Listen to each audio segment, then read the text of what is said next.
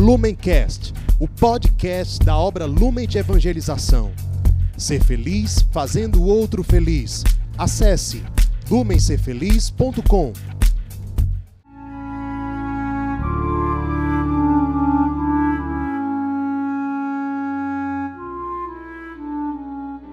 Os santos são sinais da presença do ressuscitado na história. Hoje, dia 22 de outubro, celebramos São João Paulo II. Nosso santo de hoje nasceu em Wadowice, na Polônia, no dia 18 de maio de 1920, sendo batizado menos de um mês depois, no dia 25 de junho. Era o caçula de três filhos, pais muito católicos, uma família de fato muito virtuosa, muito piedosa sua irmã Olga faleceu antes mesmo que ele nascesse. Depois, quando ele tinha nove anos, sua mãe morreu. Ele, inclusive, desenvolveu uma piedade, uma devoção muito grande à Santíssima Virgem, como uma mãe que o acompanhou de perto a vida inteira. Depois, com 12 anos de idade, quando ele tinha 12 anos, seu irmão, que era médico, Edmund, morreu. E depois, seu pai morreu também quando ele tinha 21 anos de idade de modo que com 21 anos os seus parentes próximos todos já haviam morrido. E ele enfrentou também uma dificuldade grande, que foi o nazismo, a guerra. Em 1938, ele que tinha o sonho de ser ator, inclusive de lutar contra os perigos da guerra por meio da arte, ele começou a estudar de fato teatro na universidade, só que no ano seguinte, os nazistas fecharam a universidade onde ele estudava, ele teve que parar o curso dele de teatro e aí começou a trabalhar numa indústria química para se manter e também para não ter o perigo de ser deportado para a Alemanha. E aí, aos poucos, foi crescendo nele o desejo de se tornar sacerdote.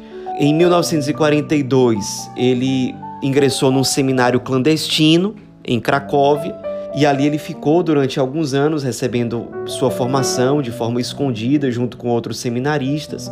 Terminada a Segunda Guerra Mundial, ele pôde concluir os seus estudos, mais particularmente os estudos de teologia. Foi quando ele ingressou no seminário maior e no fim das contas foi ordenado padre no dia 1 de novembro de 1946, na solenidade de Todos os Santos. Pouco depois, ele foi enviado para Roma para fazer o seu doutorado em teologia. Ele passou dois anos lá. Depois, ele voltou para Cracóvia, passou por várias paróquias, ou como vigário ou como pároco. Também começou uma caminhada como professor, foi professor na Universidade de Teologia Moral e de Ética Social. E como sacerdote, ele tinha uma afinidade especial com os jovens, ele também praticava esportes, ele praticava esqui, remo, gostava de fazer trilhas, caminhadas na natureza, às vezes convidava os jovens para acompanhá-lo e ali ele celebrava a missa. Ele sempre teve essa inclinação para a evangelização dos jovens, também acompanhava muitos casais, sempre muito mariano, o terço sempre o acompanhava, também tinha uma profunda vida de oração, era muito admirado pelo clero em geral, porque de fato era um sacerdote muito sábio, muito virtuoso, muito fiel, muito compromissado. Também aprofundou isso desde a juventude na espiritualidade de São João da Cruz, o que também é muito marcante dentro da formação espiritual dele. No fim das contas, ele foi ordenado bispo auxiliar de Cracóvia no ano de 1958. Alguns anos depois, com a morte do arcebispo de Cracóvia, ele se torna arcebispo, nomeado pelo Papa Paulo VI em 1964. E três anos depois, em 1967, muito provavelmente por conta dos seus trabalhos muito eficientes, pela sua participação muito intensa no Concílio Vaticano II, ele foi nomeado cardeal e passou a servir a igreja de uma forma mais ligada ao Santo Padre.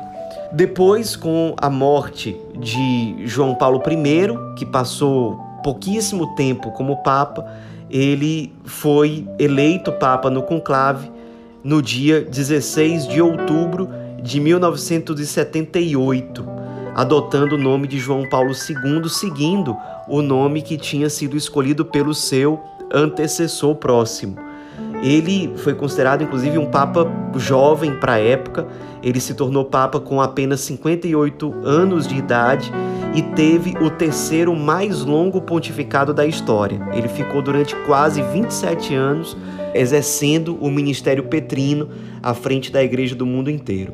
E ao longo desse tempo, ele se destacou muito pelas viagens missionárias. Foi um papa muito próximo das pessoas, batendo todos os recordes em visitas apostólicas missionárias. Ao todo, ele fez 104 viagens apostólicas para fora da Itália, 146 viagens apostólicas dentro do território italiano e não bastasse isso, ele criou as Jornadas Mundiais da Juventude, onde de tempos em tempos ele se reunia com milhares, às vezes milhões de jovens num determinado país. Isso começou em 1985.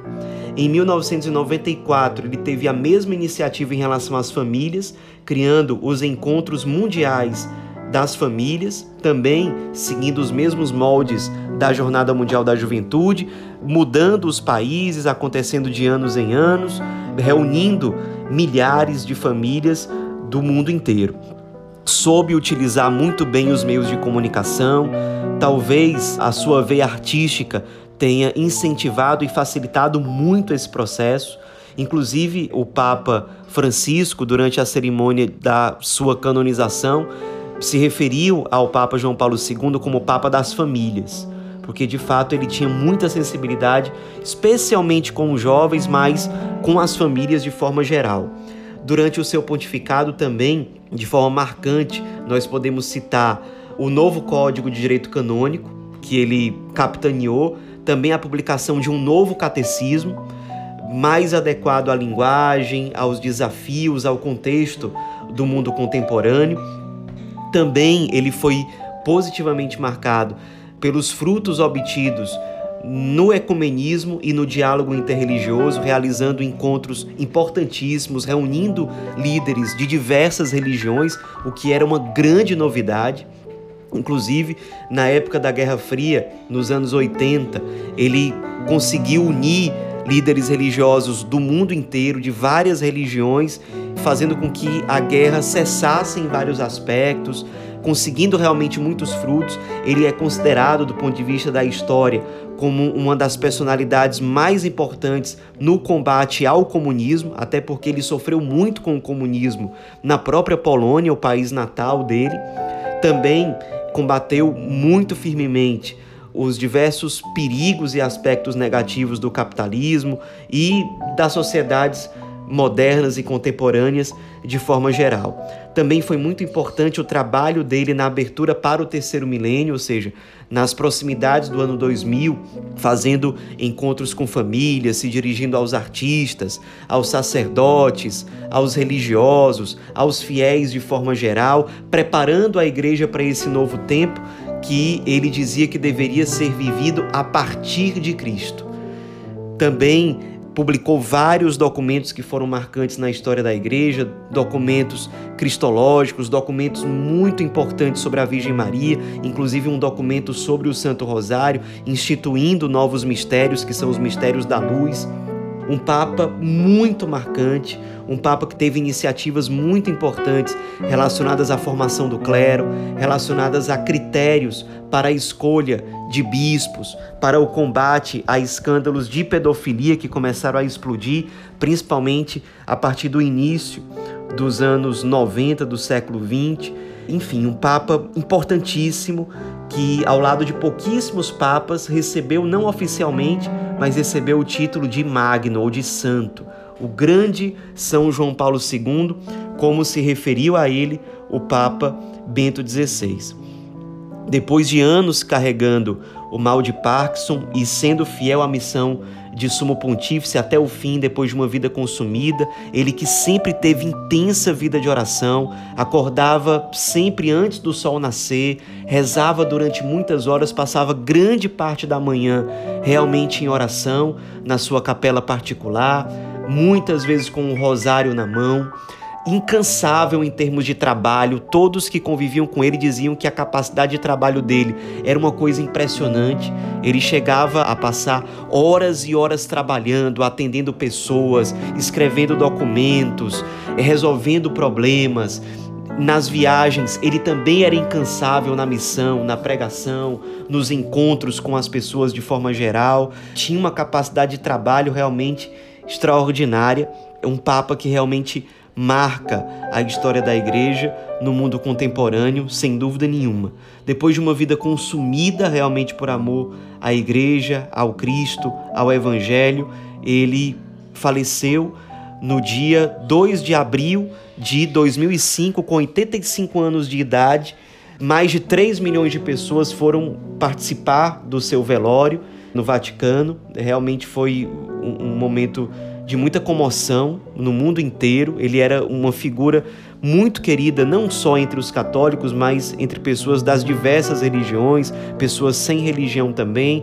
Vários líderes do mundo inteiro foram participar também do seu funeral.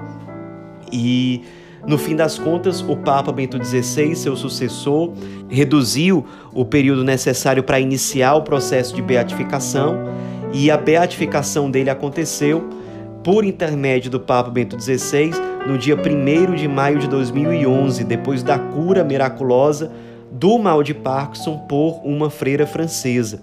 Na cerimônia estavam presentes cerca de um milhão de fiéis e a canonização dele aconteceu por intermédio do Papa Francisco no dia 27 de abril de 2014, o Papa Francisco nessa cerimônia se referiu a São João Paulo II de uma forma muito carinhosa, ressaltando todos os aspectos positivos do seu pastoreio, o seu amor à igreja, a sua vida virtuosa, a sua vida verdadeiramente santa. E o Papa Francisco escolheu como data litúrgica ou comemorativa do Papa São João Paulo II, o dia 22 de outubro, porque se trata da data em que São João Paulo II presidiu sua primeira missa já como Papa. Claro que muitos fatos nós poderíamos citar ainda sobre São João Paulo II. É o Papa que mais beatificou e canonizou santos ao longo de toda a história da Igreja. Para vocês terem ideia, juntando todos os papas que existiram antes dele, se juntar todos, ele canonizou mais santos do que todos os seus antecessores juntos. Ao todo foram 1340 beatificações e 483 canonizações. É o Papa que instituiu também a festa da Divina Misericórdia no segundo domingo de Páscoa. É o Papa que sofreu um atentado no ano de 1981, no contexto da Guerra Fria, sofreu dois tiros, depois fez questão de visitar pessoalmente aquele que tentou matá-lo e o perdoou escutou, conversou com ele de uma forma muito serena, um coração realmente profundamente reconciliado, um homem de Deus, um verdadeiro santo do nosso tempo. Nos inspiremos nesse grande homem, nessa grande personalidade histórica, nesse homem santo, nesse grande pastor que a igreja conheceu, esse grandíssimo Papa, o Papa também da teologia do corpo, o Papa dos jovens, o Papa das catequeses das quartas-feiras, o Papa próximo do povo, o Papa missionário, o Papa das viagens missionárias, o Papa do novo catecismo, o Papa do novo direito canônico, do novo direito canônico também das igrejas católicas orientais, um grandíssimo pastor, um homem de profunda vida contemplativa, um homem que amava a Virgem Maria, o Santo Rosário, a missa, que se consumiu inteiramente numa capacidade de trabalho impressionante. Nos inspiremos para que na nossa vida nós encarnemos o mesmo zelo apostólico, o mesmo ardor pela evangelização, a mesma vida contemplativa. Um homem que de fato soube concretizar aquilo que o seu nome significa João representa a vida contemplativa, Paulo, a vida missionária apostólica. São João Paulo II foi um papa que uniu perfeitamente, de forma inteiramente harmônica, essas duas dimensões, a vida contemplativa e a vida apostólica missionária. São João Paulo II, rogai por nós.